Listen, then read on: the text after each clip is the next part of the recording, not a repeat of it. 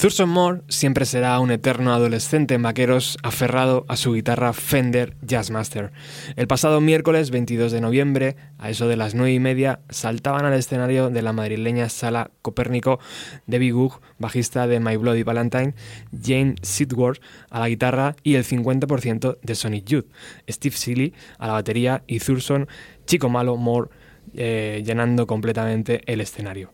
Así arranca hoy Bienvenido a los 90 en Darwinian Radio By con Alex Gabasa, los mandos técnicos, y con el patrocinio de Angus, Iván Gondo y Antonio Galiana.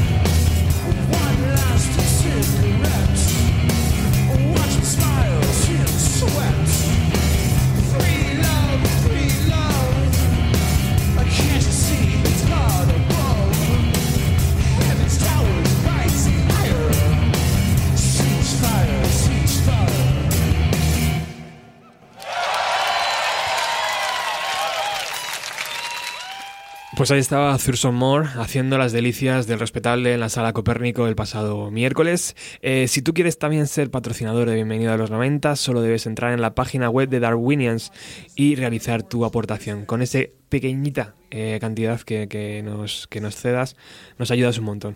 Bueno, lo que son las cosas, posiblemente el concierto más relevante eh, de, los años relacionado con los años 90 fue la visita de Thurston Moore a Madrid y yo contabilicé 250, 350 como muchísimo, 250, 300 personas. Eh, estábamos en familia prácticamente. Y lo primero que me dijo Natalia cuando vio a Thurston es, joder, qué alto es, ¿no? Hola, Natalia. Hola, ¿qué tal? ¿Cómo estás? ¿Qué tal? Eh? que eh, el otro día me dijiste, ha sido conciertazo, bolazo increíble, entre los tres, cinco primeros, ¿no? De tu lista de conciertos. Sí, y tú sabes que voy a bastantes conciertos. no se celebra un concierto en Madrid sin que tú vayas.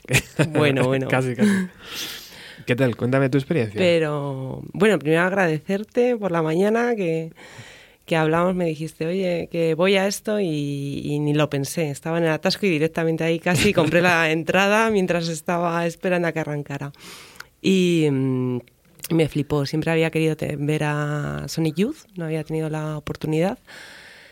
Y, es que fue flipante, se me pasó en un abrir y cerrar de ojos, o sea, fue perfecto de principio a final. O sea, no le pedía ni más ni menos a todas las canciones, o sea, tenían esa potencia de los sonidos mm, graves, tribales, o sea, que nos mm, conectan con nuestro subconsciente más prehistórico.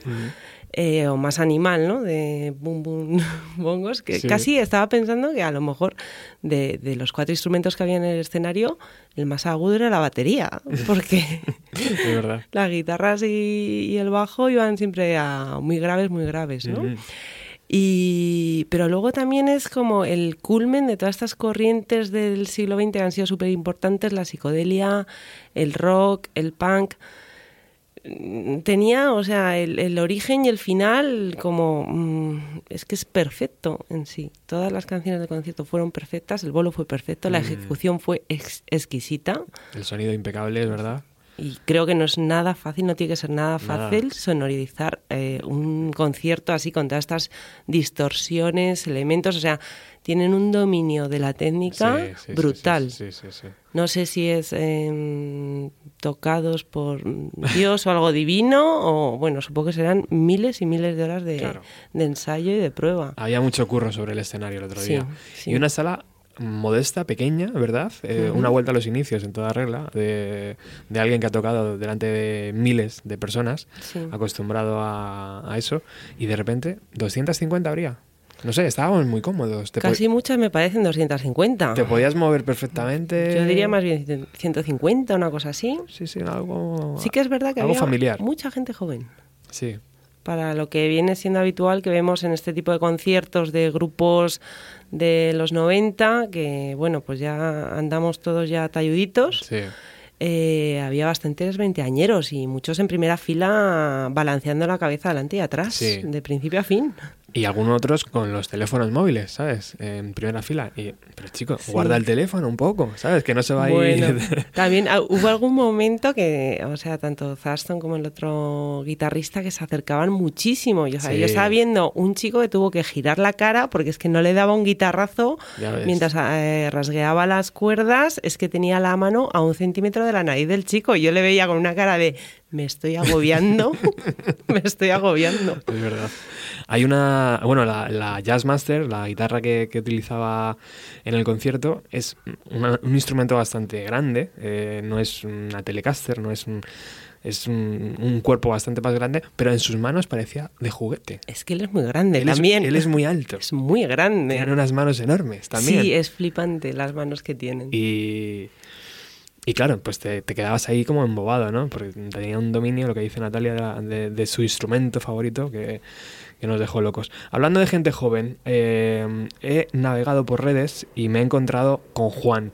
Juan tiene una historia fascinante que nos va a contar a continuación y es lo que hacíamos en los 90, Natalia. Nos íbamos 5, 6 horas antes, 8 eh, hacíamos pellas, yo qué sé, lo que fuera, para encontrarnos con nuestros ídolos musicales. Claro, es que a día de hoy no sé si podemos hacer pellas. Pues Juan al final lo hizo y nos lo va a contar. Hola Juan, ¿qué tal? Hola, buenas tardes. Hola Juan. Muchas gracias por estar aquí en Bienvenido a los 90. Eh, mm, no sé si hemos eh, acertado, ¿nos hemos dejado algún detalle de, de lo que estábamos hablando del concierto del otro día? No, habéis acertado perfectamente. Sí. Yo también, como tu compañera, he ido a muchos conciertos Ajá. y esto fue una cosa fuera de onda. Absolut- Fue fantástico. absolutamente. O sea, mm, un personaje tan, icono, tan icónico, mm, yo le veía más en la Riviera, ¿verdad, Juan? Sí, sí, sí. Una, una sala que es lo que decías. Yo no sé, yo cuando entré éramos cuatro personas en la sala y no llegó a yo- 150, 200 personas a lo mejor. Fíjate. Bueno, yo, yo estoy muy interesado en saber tu historia. Cuéntamela un poco. Porque yo, yo la sé, pero los oyentes van a flipar cuando se enteren eh, lo que te pasó. Cuéntanos. Pues yo, eh, como ya, como habéis dicho, yo hice pellas. Salí algo antes del instituto, dije, joder, es que tiene Thurston, ¿Te puedo, un pregun- ídolo te- mío, ¿Te puedo preguntar la edad? eh, 16 años. Oh, más que maravilla. Dale, dale. Enhorabuena. Y dije, ya que no puedo ver a Sonic Youth, tengo que ir a ver a Thurston. Y encima iba Steve Shelley. Sí. Y me planté allí, llegué a Moncloa a las tres y media y me quedé en la puerta y no venía nadie. Yo, joder, como pasen por otra puerta.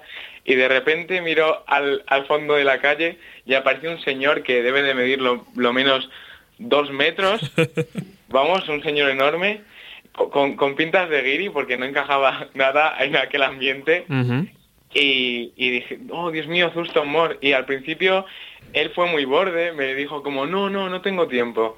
Y empezó a llamar a la puerta y se fue y dije, joder, ¿cómo ha sido? Entonces me, me, me quedé esperando y apareció Davy, la que fue bajista de, de My Bloody Valentine. Sí. Y bueno, estuve hablando con ella, me preguntó que si había visto a Thurston, no sé qué. Eh, me firmó el Loveless de My Bloody Valentine, el, el disco de Thurston, que es una maravilla.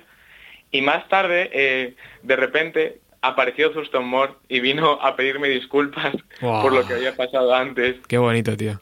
Y, y solo vino para eso, y, y eso se lo agradezco mucho, porque claro, yo me quedé en plan, pero ¿qué ha pasado? Y vino y me dijo, lo siento mucho por lo que ha pasado, es que tenía prisa, y bueno, estuvimos hablando, me firmó el Daydream Nation, que es uno de mis discos favoritos y lo admiro muchísimo, y bueno, el Washing Machine, eh, le enseñé un, un muñeco que, que tengo de, del Dirty, Sí. la- una, una de las, de, un, creo que fue un, un asistente de merchandising subió una foto a Instagram con, con el muñeco de Dirty y tal. Y bueno, me estuvimos hablando y se fue.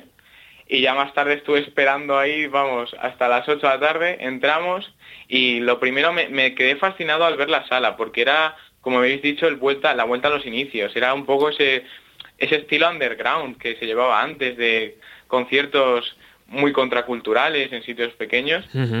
Y eso me fascinó. Bueno, el telonero también fantástico, tocando el, el teremín. Tenía bastante técnica. Y, y, ve- y si te dabas cuenta, a la izquierda estaba Davey y James Edwards Sí. viendo el concierto y aplaudían, les gustó bastante. Y ya llegó la hora del concierto, estaba en primera fila y aquello fue fantástico. Una, una expresión, porque no es, no es ir a un concierto normal en el que tú vas, te sabes las canciones, voy a cantarlas. Era como un concierto de jazz, era una, una expresión una imaginación a la hora de tocar. Lo que hacían con el jack eh, desconectado de la guitarra Sí, o es verdad. el uso de los pedales, era fantástico. Yo me quedé fascinado. Era justo lo que necesitaba ver en mi vida. Era, vamos, Era una experiencia lisérgica casi. sí, sí. Qué bueno, tío. O sea, que te encontraste con Thurston cuando Sí. imagino que estaban haciendo la prueba de sonido. Eh, o iban a ello, a lo mejor, o, y, y en ese momento te, te dijo que no, algo atacado, nervioso, Sí, y luego te vino a pedir disculpas. ¿Y esa conversación, cómo, que, de, de qué hablasteis, Juan? Porque, joder, es un icono ese hombre. Sí, vi- vino y le, y le pregunté si le había gustado Madrid porque yo estaba muy nervioso buscando, no encontraba el disco. Y digo, bueno, voy a preguntarle. Y hombre, sí, es una ciudad, me gusta, he venido un par de veces. Y bueno, me firmó el Daydream Nation, me puso With Love. Orson Moore. Qué bueno. Y le dije que me había gustado muchísimo el disco y que, y que tuviese muchísima suerte en el concierto. Luego apareció otro chico que le conoció y tampoco se había enterado de que tocaba. Y, oh, Dios mío, Thurston, no sé qué. un, un hombre muy, muy amable, porque yo, yo le vi en Madrid, vino gratis al, tele, al espacio Fundación Telefónica. Sí. Y allí yo, yo le vi muy, muy seco, porque terminó el concierto, se levantó y se fue. Y se piró. Pero la verdad que, que para ser un músico internacional fue el gesto de que volviese y me dijese lo siento por lo que ha pasado antes y dedicase su tiempo cuando ten- cuando ya era casi eran las 5 o algo así eh, para, para firmarme los discos y hacerme una foto con él. Qué bueno. Se lo agradezco muchísimo. Qué bueno, qué bueno. Pues algo que te vas a llevar perfectamente, vamos, un recuerdo imborrable. Eh, mm, no sé si te, te pareció que la sala, eh, que, que tendría media entrada, eh, Juan, aproximadamente, porque, bueno, tú estabas en las primeras filas, entonces era más difícil calcular, pero seguramente cabían otras 100, 150 personas, ¿eh? Sí, Y, Yo, y- es más- y sin embargo, perdona, él salió sonriendo. O sea, mm, Sí, sí, sí. dijo, mira, esta es la sala que hay y este es el público y me los voy a comer, ¿sabes? Porque tocó increíblemente. sí, sí. Es, yo cuando entré es que me quedé impresionado. Era- éramos cuatro personas en la sala, nadie más. Y dije, no puede ser que para Thurston Moore haya tan poca gente. Luego se fue llenando, pero es verdad que daba mucho espacio libre, pero el público entregadísimo, gente de todas las edades, que eso me sorprendió bastante. Sí, es verdad. Fantástico. Y no sé, no sé qué pasa, pero es verdad que se ha publicitado poco o, o mal, porque yo tengo muchos Sí. amigos que se han enterado después. Entonces, no Sí, sé. sí. Nat- Yo- Natalia, Natalia te quería preguntar algo, yo creo. Yo, mm, yo te quería preguntar, eh, ¿cómo conoces tú a Sonic Youth? Porque mm, por la edad que nos has dicho que tienes, eh. ¿en qué momento Pues- te enamoras de, de Thurston Moore? Yo empiezo a buscar a buscar un montón de música. Yo, yo sinceramente creo que, que la música no se marca por bandas, sino por álbumes. Y siempre buscaba álbumes así que habían marcado la historia. Bueno, lo típico te sale el Led Zeppelin 4, el Exile on Main Street, el Sgt. Peppers, pero de vez en cuando encuentras alguna página que, que vivió esa época de los 80, 70 finales, todo el post-punk, el punk, y te encuentras alguna persona que hace reseñas de grupos que dices, pero ¿quiénes son esta gente? y yo me, leí una reseña del Go y dije, tengo que escuchar esto. Y desde el primer momento en el que, en el que empiezan con Dirty Boots, y luego siguen con canciones como Cool Things, y bueno, hay King Gordon, es- Steve Shelley se marca una batería fantástica, me quedé enamorado, era una cosa que no había escuchado nunca. Y, y me enamoré de Sonic Youth. Oye, Juan, por cierto, que no solo con Thurston tuviste esa oportunidad, eh, también te, vi, te he visto una foto con, con Steve Selly, ¿no? Bueno, sí, sí. bueno, con todos, de hecho, ¿no? Has, estado con todos. El- Steve Shelley fue, fue fantástico porque cuando terminó el concierto se fueron todos los músicos, luego Davey bajó también, pero eh, se quedó Steve y se quedaron, no sé, seríamos como 15 personas y él bajó, habló con todos, a mí me firmó un- una variedad de discos que le había llevado y por ejemplo también eh, de repente yo estaba esperando a que bajase del escenario y aparece una mujer y digo, "¿Qui- ¿quién es esa? Me suena muchísimo y ya le pregunto y resulta que es que era Cristina Rosenbach, que es una gran amiga suya y dije, ¿cómo puede ser? Claro. Y es que Cristi- fantástico. Cristina ha estado tocando con Lee Ronaldo, por ejemplo, ¿puede ser? Sí, me suena que en, en 2014, que ahora viene Lee en, Sí. en febrero a Madrid. Sí, sí. Entonces, claro, tener relación con el grupo entero y con Steve y con, y con todos. Sí. O sea, que ella estaba en el, en el concierto también. Sí, Qué bien, tío, qué bien. Oye, eh, ¿cómo viste a, a Thurston con esos 59 años, tío? Porque yo le vi perfecto. Yo le vi para Yo- otros, yo vi- otros 59 más. yo vi un, un adolescente en el escenario. Es verdad. Y La actitud vamos, era esa. Ah, Totalmente. encima lo sentía cuando él, cuando ya empezaba con esa performance de, de ruido, que es que como llamarlo, al noise rock y hacerle justicia a su nombre, limpiando el significado. Y él, él disfrutaba realmente, él lo sentía, cerraba los ojos y vamos, fantástico. Sí, estoy totalmente de acuerdo contigo, tío. Fue una experiencia fantástica. De esas que te levantas al día siguiente con la medio sonrisa, ¿verdad? Sí, sí, sí. De, de querer repetir esa misma noche. Joder, ya te digo. Ojalá vuelva pronto, porque es un artistazo increíble. ¿Se nos queda algo en el tintero, Juan, de contar del concierto? ¿Algún guiño, alguna cosita que, que dijiste? Mira, joder, qué bien. Bueno, eh, eh, a mí me fascinó la guitarra, tengo que decirlo. Era una guitarra que lo mismo tenía ya 60 años, no tengo ni idea.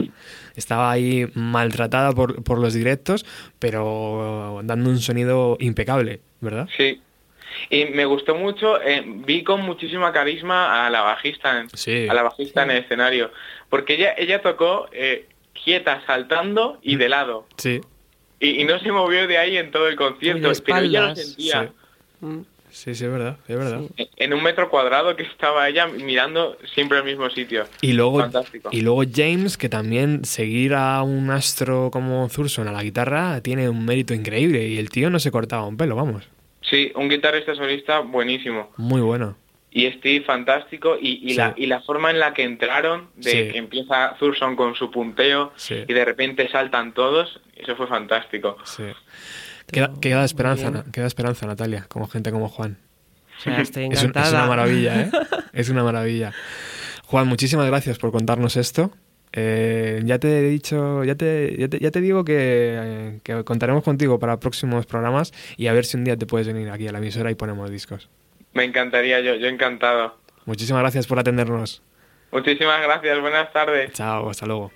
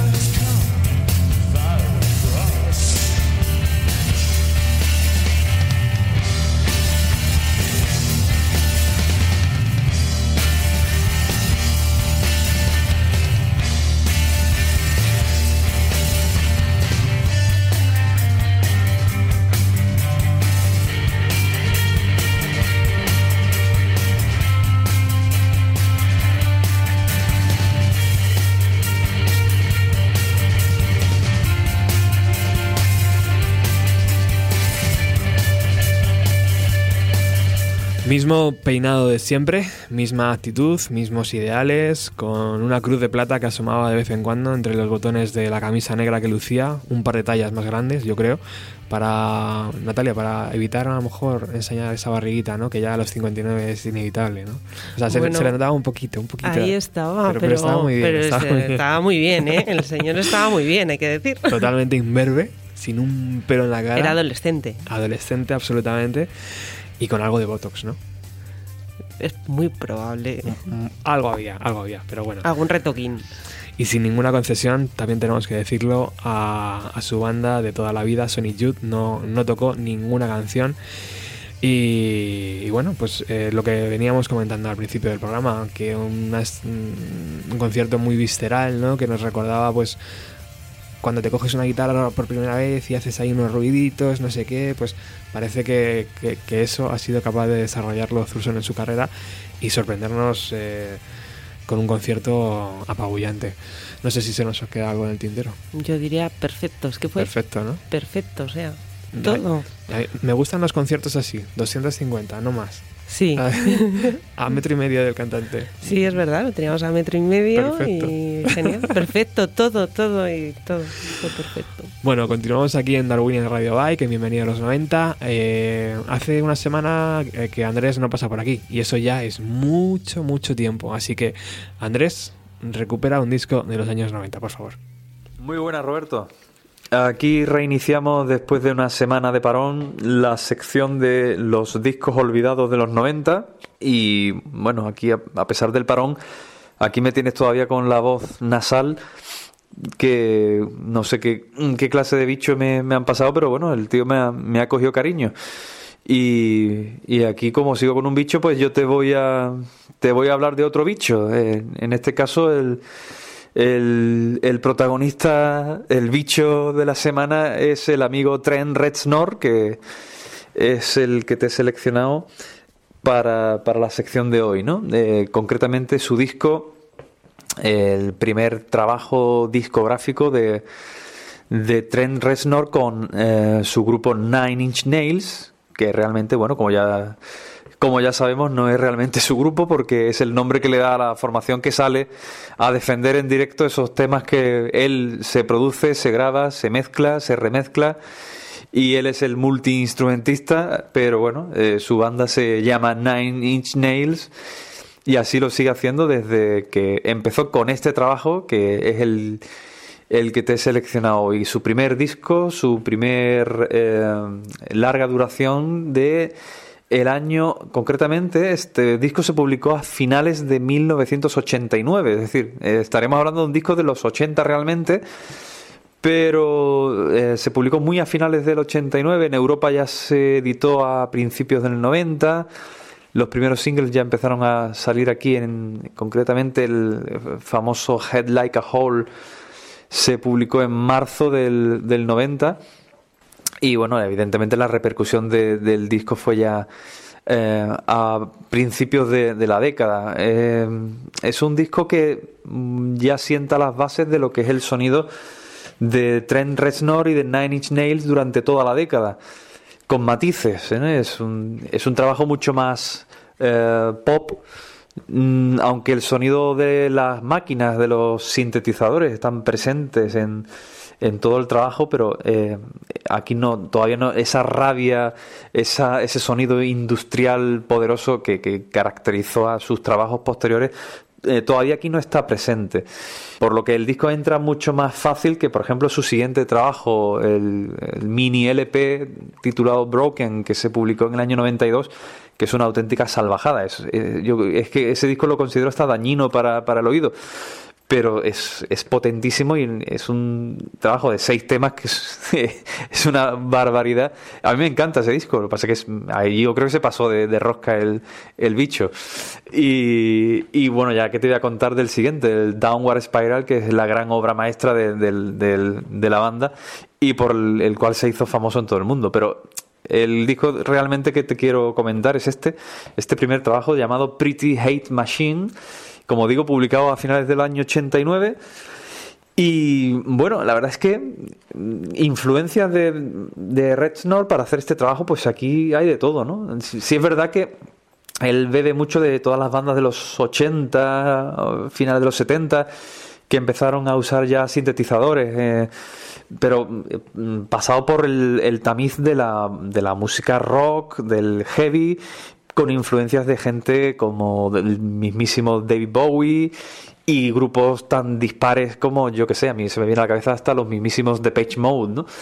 Aquí hay de todo, ¿no? Pero la personalidad de Trent Reznor está por encima de, todo eso y es el auténtico, bueno, iba a decir el líder, ¿no? Es el, el, auténtico figura de, todo esto y de lo que creó posteriormente con su banda Nine Inch Nails, que empezaron a defender este disco en directo y le llovían las críticas por, por todos lados, porque yo recuerdo... Yo conocí a Nine Inch Nails eh, a raíz de las críticas que recibieron por este disco y sobre todo por sus actuaciones en directo. Eh, date cuenta que a principios de los 90 eh, había grupos como por ejemplo los mismísimos Guns N' Roses que se lo llevaron de gira y se los trajeron a Europa de telonero y esa, esa crónica en, en las revistas como la Metal Hammer, la Kerrang y demás, diciendo que qué clase de mierda llevaba el Axel Rose de acompañante y, me llamó tanto la atención que, decidí escucharlo y yo ya les conocí con el siguiente trabajo, con, con el Broken y me, pareció una cosa que a mí de entrada ese disco no me, es que no, no podía con él, ¿no? Pretty Hate Machine había escuchado algún corte y, claro, yo el grupo lo, tenía ahí como de, en segunda o en tercera fila, pero ya cuando publicaron en el 94 el Downward Spiral, yo ya caí rendido completamente a, a los pies del amigo Red Nord. Y bueno, aunque ya tenía una carrera muy desigual en el siglo XXI, pero para mí siempre ha sido un artista de primerísimo nivel. Y, y bueno, eh, hay que recordar estos inicios que, mm, como te digo, el primer trabajo Pretty Hate Machine sentó las bases de, lo que sería el desarrollo posterior de la carrera de este genio de los 90, este bicho, que a ver si entre bicho y bicho se me anulan ahí estas malas influencias y la siguiente semana ya te puedo dar un tono de barítono de algo un poquito más preclaro, ¿no? Eh, así que nada, Roberto, te voy a dejar con un tema que yo creo que es el de los que tiene. Eh, casi todos son muy, muy buenos. Yo me quedo con este porque lo recuerdo de cuando vi la actuación en directo de Nine Inch Nails en el Festival de Woodstock. Y, joder, es un, es un tema que a mí me, me emociona escucharlo otra vez. Hace ya mucho tiempo que no lo pongo y, y lo quiero compartir contigo y con tu audiencia. Es el Terrible Lie, el segundo corte de este disco Pretty Hate Machine, uno de los discos olvidados de, los 90, pero de una banda que sigue estando muy presente, de un artista muy presente como es Trent Reznor y Nine Inch Nails.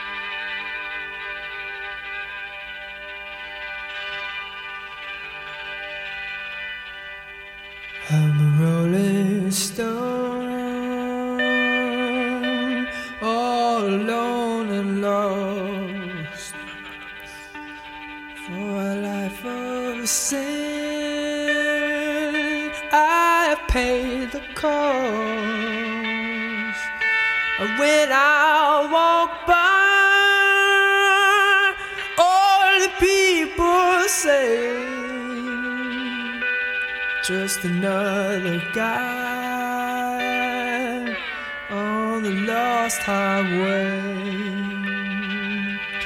Just a deck of cards and a jug of wine. And a woman's alive.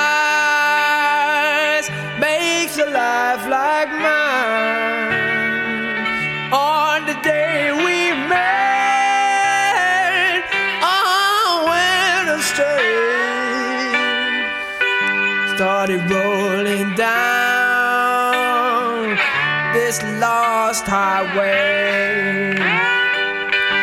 I was just a lad, nearly 22. Neither good nor bad,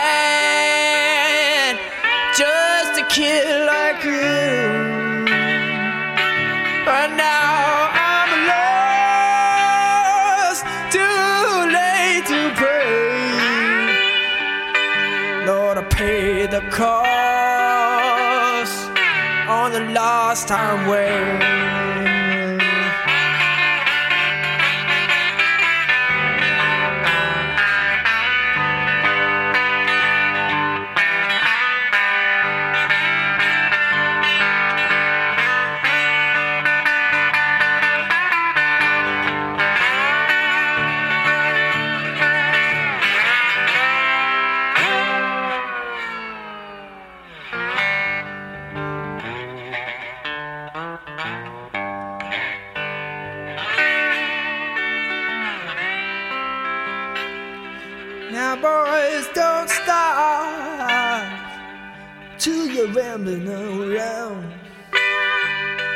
on this road of sin.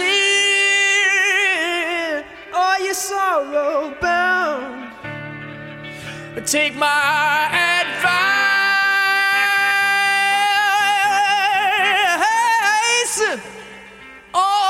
you'll curse the day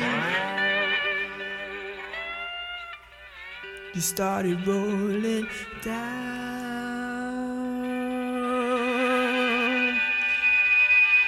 Hello.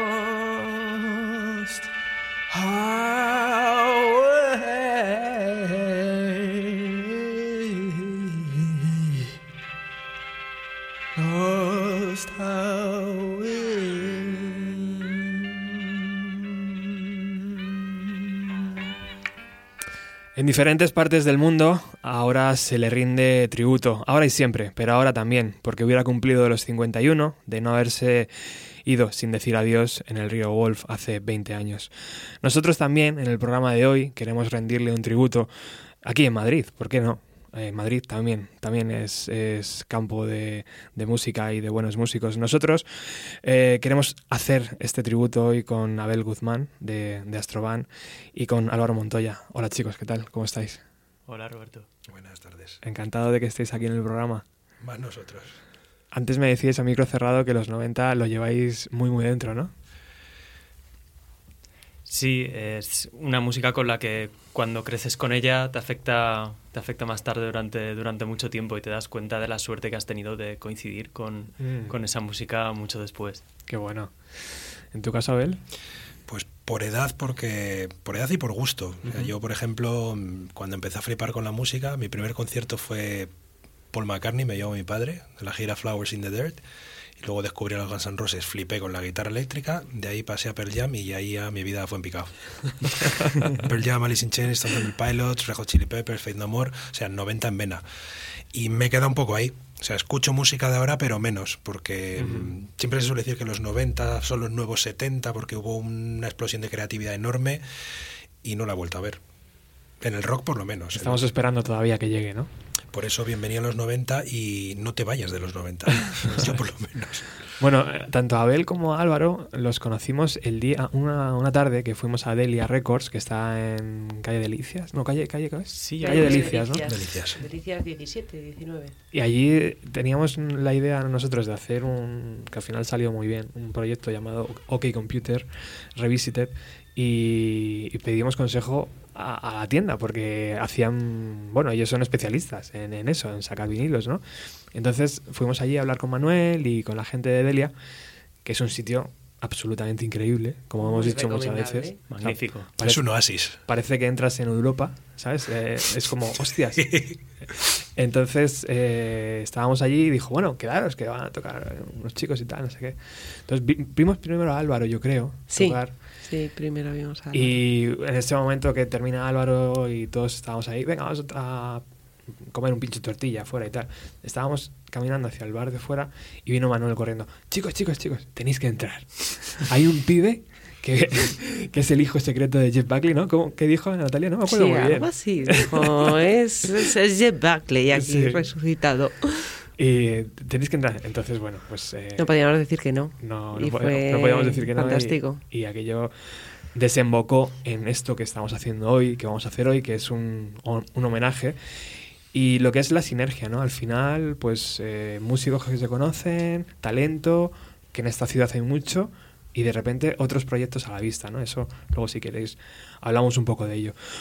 Contarnos un poco, eh, nos habéis dicho que Jeff Buckley muy importante, eh, imagino que no ha habido un Jeff Buckley posterior, ¿no? O sea, no habéis con- encontrado una figura a ese nivel, ¿no? Es difícil, pero... De, mm, de talento, de nivel Sí. de talento, puede que haya, puede que sí haya, pero Sí. a nivel de, por ejemplo, en mi caso, de que me haya influenciado otro artista a ese nivel, no. ¿Y qué, qué tiene la, la voz de Jeff Buckley, los acordes de Jeff Buckley? ¿Qué tienen esa fotografía para que nos haya entrado a todos tanto? Para mí combinaba el, por un lado, su propio talento, su propio talento interpretativo, con también esa, esa especie de, de tortura que llevaban los cantantes de los 90, tanto. Y un ingrediente más que no tenían todos, pero él también a su vez rendía mucho tributo a la música negra.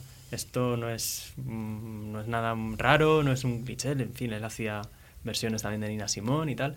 Y esa especie de homenaje que hacía a la música negra no estaba tan presente en otros, en otros cantantes y se notaba a nivel interpretativo y compositivo. A mí sobre todo, pues un poco en, en ese mare magnum de bandas que salían muy rockeras de influencias de hard rock, pues como podían ser Pearl Jam, Alice in Chains, Soundgarden, que eran como los Black Sabbath noventeros, total, o sea, una influencia de Tony Yomi en los riffs. Y de repente llega este hombre y tiene temas guitarreros, pero te salta con influencias, como bien dice Álvaro, de Nina Simone, de Leonard Cohen, de Nusrat Fatih Ali Khan, es decir, cosas que a priori si realmente era un puñetero bluesman blanco. Y yo pienso que, el, que la persona que, que más se le puede acercar o que más le influencia en la voz, para mí es como si fuera un, una evolución de Robert Plant a lo negro. O sea, tiene un punto Zeppelin ahí. Y a mí me rompió los esquemas porque, claro, yo en esa época quería caña, quería caña. Llegó este tío y y me arropó por las noches y me acunó y me dijo, no, hijo mío, hay más cosas. Y ahí ya me rompió, me rompió la madre, como dicen, brutal. Y me cambió los esquemas y desde aquel entonces pues busqué sonidos muy duros también, yo tuve esa época y la sigo teniendo, pero también me, me, me hizo tener sensibilidad hacia otro tipo de sonidos. Y eso, claro, a cualquier músico lo enriquece. Antes decías que tu padre te acercó a la música, inevitablemente. Eh, Paul McCartney, nos hablabas de conciertos como muy emblemáticos. No sé qué opinión tiene él de Jeff Buckley. Mi padre está en otra, es decir, mi padre está en otra porque es Beatlemaníaco a muerte, es mm, forofo de la música acústica americana, arreglos, vocales, tipo Crosby, Stills, Nash Young, así años 60, hippie. Pero claro. Sus 90, ¿no? sus 90, efectivamente. Claro. A él le dio la vuelta Paul McCartney y a mí me la ha dado Jeff Buckley. Exacto. Puede ser a veces que lo que nos dará vuelta a cada uno es lo que nos pilla en la adolescencia, ¿no? Que es lo primero que recibimos, ese input musical primero que te marca y en función de eso ya escuchas el resto de tu vida. Sí, sin lugar a duda. Que puedes seguir eh, descubriendo, pero cuando has tenido el trayazo ese de ¡buah! Es en tu adolescencia, obviamente. Cuando, cuando estás de bajón, o sea, tú ahora mismo te pones nuevo disco de Franz Ferdinand que saca disco, lo escuchas y dices, no suena mal. Yo qué sé, tienes un bajón en el curro, te deja tu chica o te pasa algo y siempre vuelves a. Yo en mi mm. caso a Jeff Buckley, Faith No More, Race Against the Machine, Pearl Jam, lo que he mamado toda mi vida. A pesar de que ahora escucho también mucha más música y eso lo tengo aparcado, pero cada cierto tiempo vuelvo a mis clásicos, que son de los 90. Exacto. Sí, sí, a mí Jeff me ha salvado de algún insomnio que otro, ¿eh? De estar dándole vueltas a cosas y decir, vale, no. No es tan importante como Jeff Buckley. Esa es buena. Ayer colgamos en redes sociales que estamos en la posición número 4, creo, en, en, Evox. Y antes me decía Abel, claro, es que el que vende tornillos para. el que hace tornillos para Mercedes y tal, es el que tiene el poder, ¿no? Porque es el que le van a comprar todos. Al final, ¿crees que es un poco eso, ¿no? o sea, que estemos en esa posición? ¿Crees que, es porque hablamos de los 90, porque no mucha gente está dedicada exclusivamente a hablar de los 90, como este programa? Es que yo creo... Y a todos nos conectó muchísimo, claro. Ahora tenemos 30 y, ¿no? Claro, yo, bueno, 30 y me quedan, me quedan mes, dos meses escasos para tener, para pasar de los 30 y todos. Pero pareces 20, 20 y pocos, tío. Ay, gracias. no, a ver, eh, yo pienso, pero como, como con todo, sí es cierto que que ahora mismo lo que es el mercado musical es como muy amplio, muy generalista, todo el mundo quiere abarcar todo. Entonces, ¿qué pasa? Pues mm, los refranes que nos decía la abuela. O sea, que mucha abarca, poco aprieta. Pues era así, ¿no? Sí, sí, sí. También soy muy fan a decir, eh, más vale pájaro en mano que si no le ve nadie orina, ¿sabes? Mezclar. Que madrugar, ¿no? Eso es. Entonces sí que creo que cuando hay algo especializado que sí que llama a la gente, por ejemplo, de nuestra generación, es que nos enganchamos directamente. O sea, no hay, no hay más tu tía. Yo creo que es así. En el momento que tú le pones todo el amor, todo tu esfuerzo y todas tus ganas en una dirección, no en 7000, aparte también porque el equipo es pequeño, entonces no hay esa posibilidad, claro. ni creo que las ganas. Cuando tú vas en una sola dirección, haces las cosas con más amor y las haces mejor. Y las sientes más, más tuyas, más tu niño y te sale pues como te sale, cremita. Oye, hablarnos un poco de vuestros proyectos en, solitario y de un posible proyecto común. Pues, Venga, Álvaro, tú primero. Vale. Pues ahora mismo estoy embarcado en un proyecto en solitario que está dejando de ser proyecto en solitario, afortunadamente. Después de estar muchos años tocando en bandas de todo tipo, creo que también quienes hemos crecido musicalmente en los 90 hemos pasado algún momento por hacer, por tocar algo muy burro.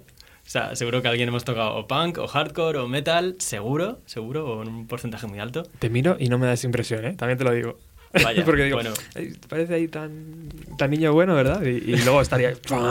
Sí, sí, Hacía- Álvaro hacía, tenía una banda de chotiscore aquí en Madrid, o sea, de música. Chotis, core. Sí, sí, boina, boina de chulo. Bueno, eh, sí, después de tocar en, en muchas bandas de, de varios estilos, en fin, yo empecé aprendiendo guitarra española, guitarra clásica solamente, y todo lo que he trasladado a la música viene de, viene de ahí. En, en mi caso, yo por quien, por quien me vino la música principalmente fue por mi madre. Ella también cantaba, tocaba, y es como el ojo que está ahí al fondo cuando estoy tocando en directo, me da igual las otras personas que haya, mi madre está ahí Sauron. Vaya. Entonces, bueno, em, después me fui a vivir a Berlín, allí toqué en una banda de, de pop muy tipo Radiohead al principio, primer disco de Coldplay, así un pop que gustaba mucha gente en realidad. Y, mm, y hubo un momento en el que aquello pues se quedaba casi en una pachanga, ¿no? Entonces, de alguna forma yo tenía ganas de sacar ya, de sacar disco, de tocar, y la única manera que encontré de hacerlo fue hacerlo yo solo, por mi cuenta, así que aprendí a grabar, aprendí a producir, a mezclar, a masterizar, y aprendí sobre todo a cantar, porque es que no sabía, no me sentía ni seguro con la voz, era como algo muy secundario para mí. Y mm, este proyecto se llamó con, con mis apellidos, Montoya Tomás, y, y nada, pues grabé una, un disco en casa, un, un EP que está subido en Bandcamp, en Spotify, etcétera, etcétera. Y son pues seis canciones que tienen lo que sería, al igual que muchas bandas de Estados Unidos utilizan el, el folk norteamericano, el country, ¿no? para, para sus canciones de rock y de, y de estilos más contemporáneos, Ujú. pues yo he tirado del flamenco, porque es nuestro folk, sin ser ningún experto ni tener mucha idea de flamenco, lo mínimo. Pero me gustó también hacer eso, eso- ese pequeño homenaje ¿no? a, a esta música que no deja de ser de aquí. Y, mm, y ahora estoy componiendo las canciones del segundo disco. Y es lo que vimos en Delia, perdona, ¿no? Es lo Correcto, que, la presentación, es. es lo que vimos Eso aquel- es. aquel- Fue aquella pues, mañana. un conciertazo. Sí, sí. Ay. Hay que decirlo. Salimos con la boca abierta todos. Claro. Sí, sí. Oh, gracias. Ahora, ahora está Alicia, mi chica, también tocando percusión. Otro, el que era antiguo bajista en una banda que tuvo aquí, se ha, ha vuelto a Madrid. También estamos tocando en eléctrico poco a poco. A esto le damos un poco más de tiempo. Ujú. Grabaremos disco. Y nada, de hecho mañana estaremos tocando en, en la sala Barf 73, eh, teloneando a, a Dreima. Ahí Así por que- la Malasaña, ¿no? Correcto. Si hablas, Waldorf si hablas de sábado, Waldorf. es hoy. Hoy, ¿vale? Es- eh, no pasa nada. Esto ya lo hemos dicho en las redes, que lo estábamos grabando el viernes. O sea que Es verdad. esta noche, ¿no? Esta noche estaré tocando en la sala Barf 73, abriendo para las malagueñas Dreima. No vaya a ser que se presenten el domingo, tío. Claro. Está, está cerrado esto. Aquí no hay nadie. ¿Qué es? Muy bien. Joder, pues qué guay. Tenemos oportunidad de, de verlo.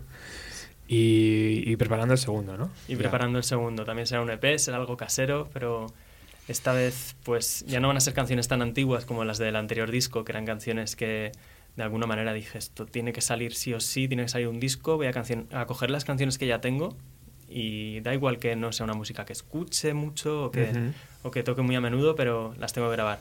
Mientras que las del segundo disco son canciones totalmente nuevas y me hace muchísima ilusión. Qué bueno. Y además, lo bueno de, pues, de programas como el tuyo, de gente como la de Delia, Noirax, etcétera, es que al final pues acabas conociendo a Abel, acabas haciendo cosas bonitas que te influyen también para seguir haciendo música, seguir Se abren puertas, ¿no? Se abren Eso otros es, caminos. Eso es. Qué y bueno. la verdad es que cuando emprendí el, el- el- esto de hacer música yo solo, no esperaba que fuera a conocer a tanta gente y al final sentirme tan, tan acompañado. Qué bien. Pues estaremos muy atentos ¿eh? a cuando presentes. Eh, ¿Es fácil ah, componer, grabar, eh, masterizar todo? Porque al final, como si cuentas con alguien de fuera, te ayuda ¿no? a crecer un poco Sí. más. Si estás tú dentro, al final es como.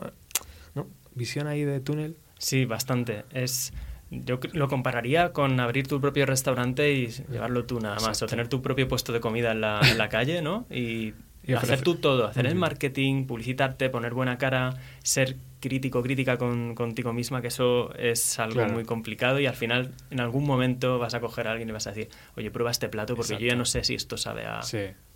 ¿Sabes? Ahí entrará a ver algún día, ¿no? A decir, oye, esto es... Yo, vamos, solo con decir que llevo 12 años de autónomo como diseñador gráfico es, es lo mismo. Yo me lo guiso, yo me lo como y se me ha quedado la cabeza hecha polvo. Tenemos que decir que el cartel de, de hoy lo, lo ha diseñado él, lo ha creado él. Y es una joya que también estará puesta en mi pared y Nada. aquí en la radio lo pondremos también. Y, y, y- y tú, Abel, As- As- As- Astroabel, ¿no? Perdón. Bueno, lo de Astrobel fue. De hecho, a ver, esta debe ser la. Tocando en público la cuarta o quinta vez. Desde que yo tengo uso de razón y soy músico, entre Ujú. comillas. La primera vez fue porque me invitó Alex, Alex Noirax, al. No sé si fue el Siete Infiernos o el Ocho Infiernos, los aniversarios que hace este hombre. Hace un par de años en. ¿Dónde fue? En el. En el Fan House, en la sala Fan House ahí en Cardenal Cisneros. Sí. Me dijo, ¿tú te tocas con la banda Astroban? No, es que el bajista está de vacaciones, no sé qué. Pues voy yo, toco yo solo. ¿Y qué pongo? Pues en ese momento Abel Guzmán me sonaba como... Y con ustedes como artista principal, Abel Guzmán. Suena como telenovela, ¿sabes? Entonces me puse Astrobel pues por relacionar mi banda, que la gente que me viera en directo supiera que yo soy Abel, que canta en Astroban. Entonces, al final, de momento se ha quedado así, no sé si lo voy a mantener o no, pero a mí me pasa algo muy diferente a lo que le pasa a Álvaro, que yo no tengo esa proyección en solitario de su proyecto. Mi proyecto está construyéndose mm, desde hace dos años, poquito a poco, porque yo siempre he sido de bandas. Necesito sentirme arropado porque, porque me daba vergüenza. Y ahora he llegado a la conclusión de que en muchas ocasiones con mi guitarra y mi voz me basto, no necesito nada más, ni percusión, ni pedales, ni nada. Y estoy intentando seguir por esa línea y, por ejemplo, cuando yo toco en directo, pues casi todos los temas que toco son de mi banda Astroban, y de la banda anterior que tenía que se llamaba Ronin y versiones de grupos que, que me han influenciado de los 90. Stone Temple Pilots, Alice in Chains, Sunny Day Real Estate. Bien, bien, bien. Entonces, pues bueno, con, eh, con este proyecto Astrobel pretendo que, que siga creciendo, poquito a poco, poniendo granitos de arena y tocando con Álvaro, haciendo cosas con él, con más gente y. eh, digamos, absorbiendo como una esponja del arte de otra gente, de, dejándome influenciar.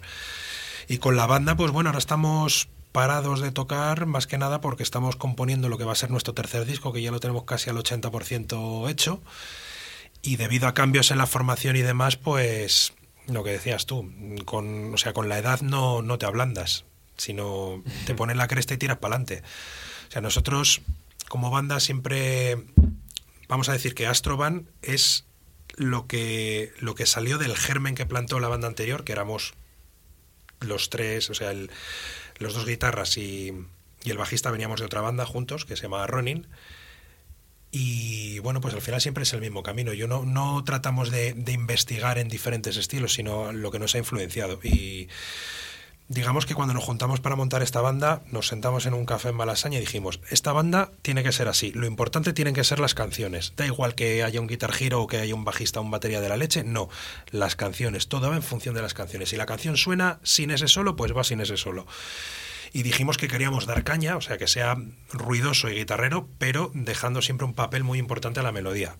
Es decir, al final, pues las bandas que más nos han influenciado son esas bandas de los 90, tipo Ujú. Superchunk, Sunny Day Real Estate, Fugazi, la música esa de Washington, el post-hardcore, At the Drive-In, y ahora van un poco más por ahí los tiros. Yo no digo nada. Qué bueno. Bueno, pues presentarnos el menú que nos vais a ofrecer hoy, por favor. Porque aquí tengo un set list que, que, es- que- que, vamos, se me hace la boca agua. Bueno, eh, buenas tardes chicos, bienvenidos al Astroabel Montoya Tomás. Es Esto un- viene muy bien con el símil de lo del restaurante. Por eso eh, es un menú degustación de esto que te ponemos poquitas cositas a un precio muy alto y te quedas con hambre.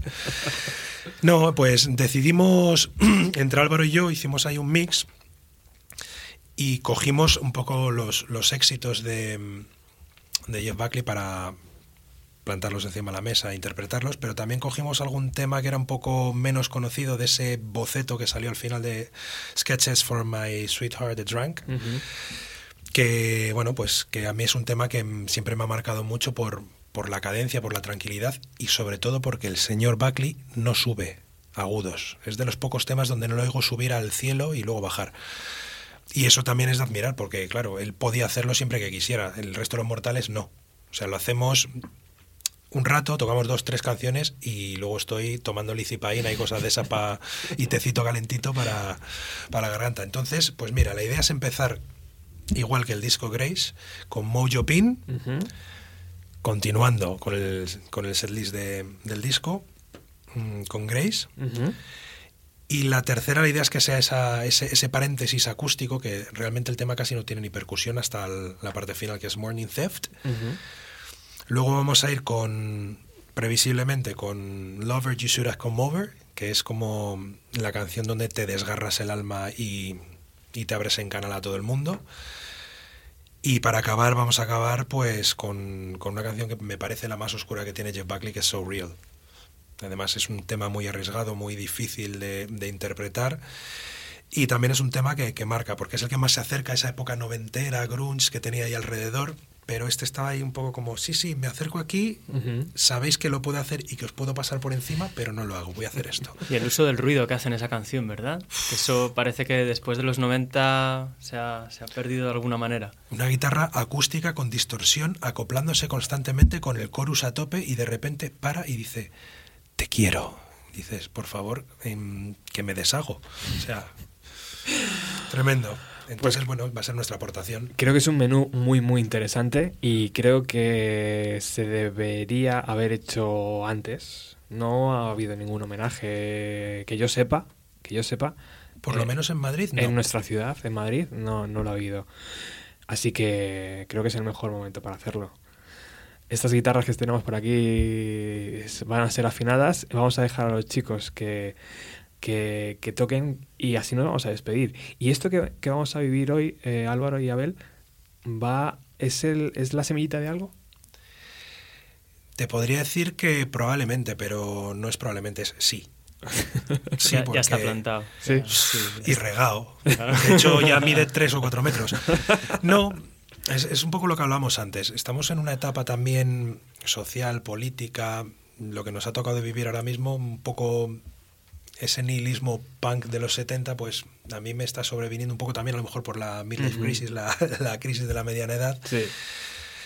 Y dado que ahora con el grupo estamos más parados, me apetece personalmente explorar, conocer a más gente, dejarme influenciar por más estilos, por más formas de cantar, más formas de componer y compartir. Sobre todo compartir y, como tú bien decías, Roberto, eh, crear sinergias y, y, construir algo entre más personas. Uh -huh. Porque si al final tú te lo guisas, tú te lo comes, no sales de tu carril y cuando conoces a más gente dice, coño, que aquí hay un desvío a la derecha, pero también va para adelante y aquí otro a la izquierda y de repente aquí te cruzas y, y eso es enriquecerse. Qué guay. Ni más ni menos. Y yo quiero enriquecerme y quiero saber más. Pues Abel Guzmán, eh, gracias por atender la llamada de los 90. Creo, siempre creo que, que, siempre que queráis. Creo que no va a ser la última. Así que Espero. haremos cosas. Álvaro Montoya, muchísimas gracias por compartir también este buen rato que vamos a vivir. Gracias a vosotros. Natalia, gracias. Gracias a ti, Robert. Esto va a ser una experiencia, ¿eh? Para nosotros estamos como aquí como eh, privilegio absoluto, ¿sabes? Vamos a vivir algo que es irreal. Total. Así que venga, vamos con este homenaje a Jeff Buckley que, que os va a gustar mucho.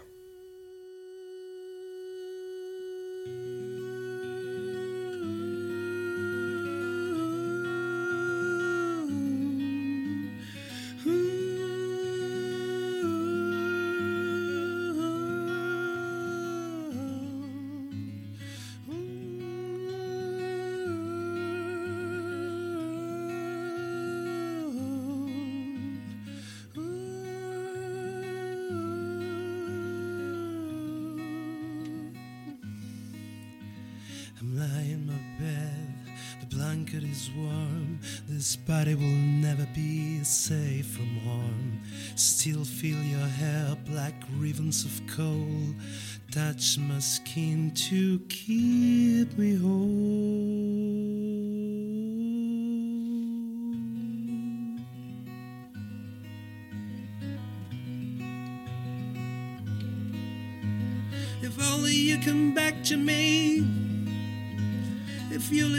sad.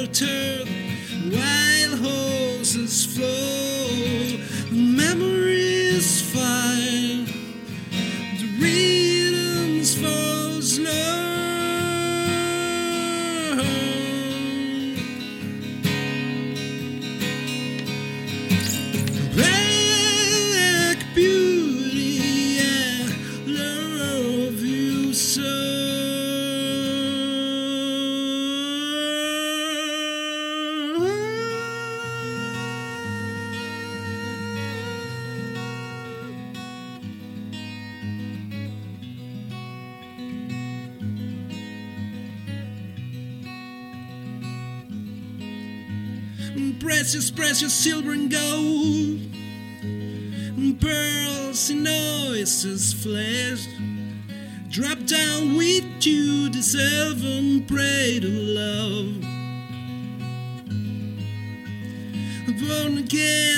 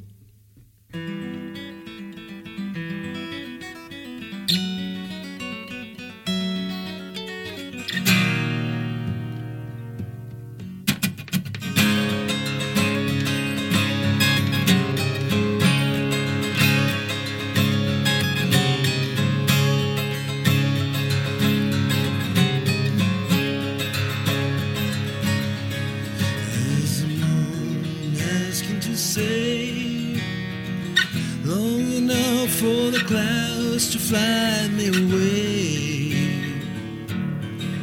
Well, it's my time to call me, and I'm not afraid, afraid to die.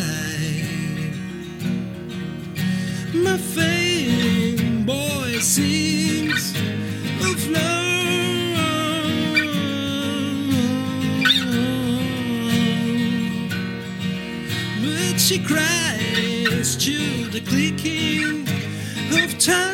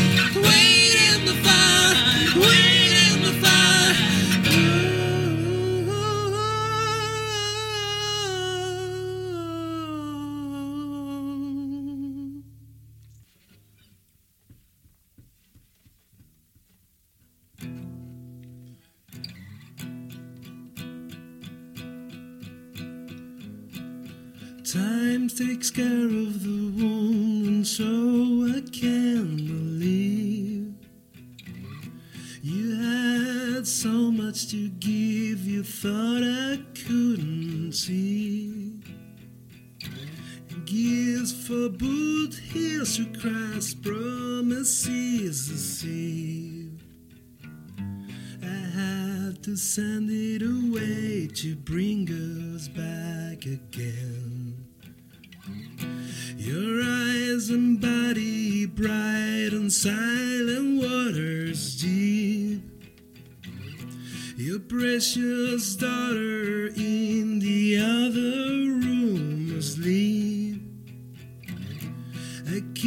good night from every stranger that I meet. I had to send it away to bring us back.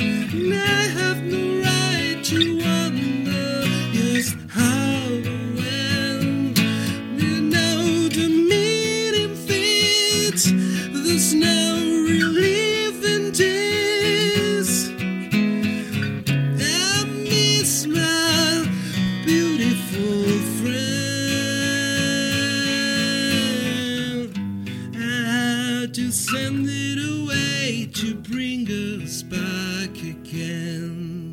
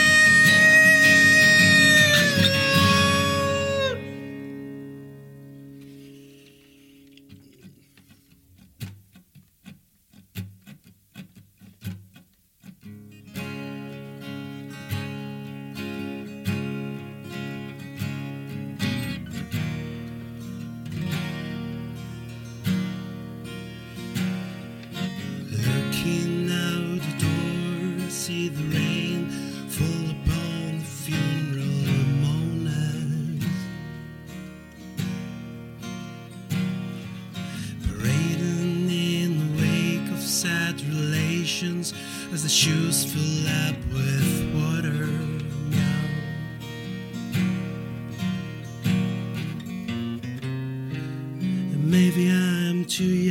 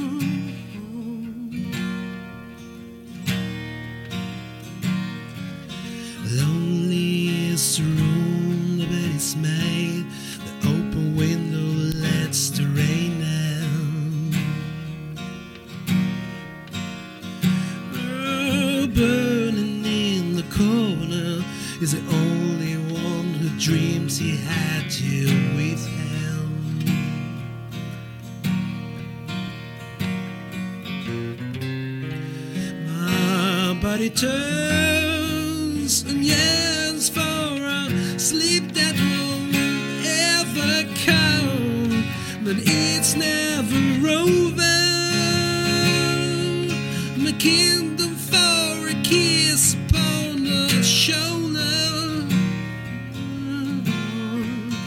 It's never over, only reaches for a smile when I slept so soft against her.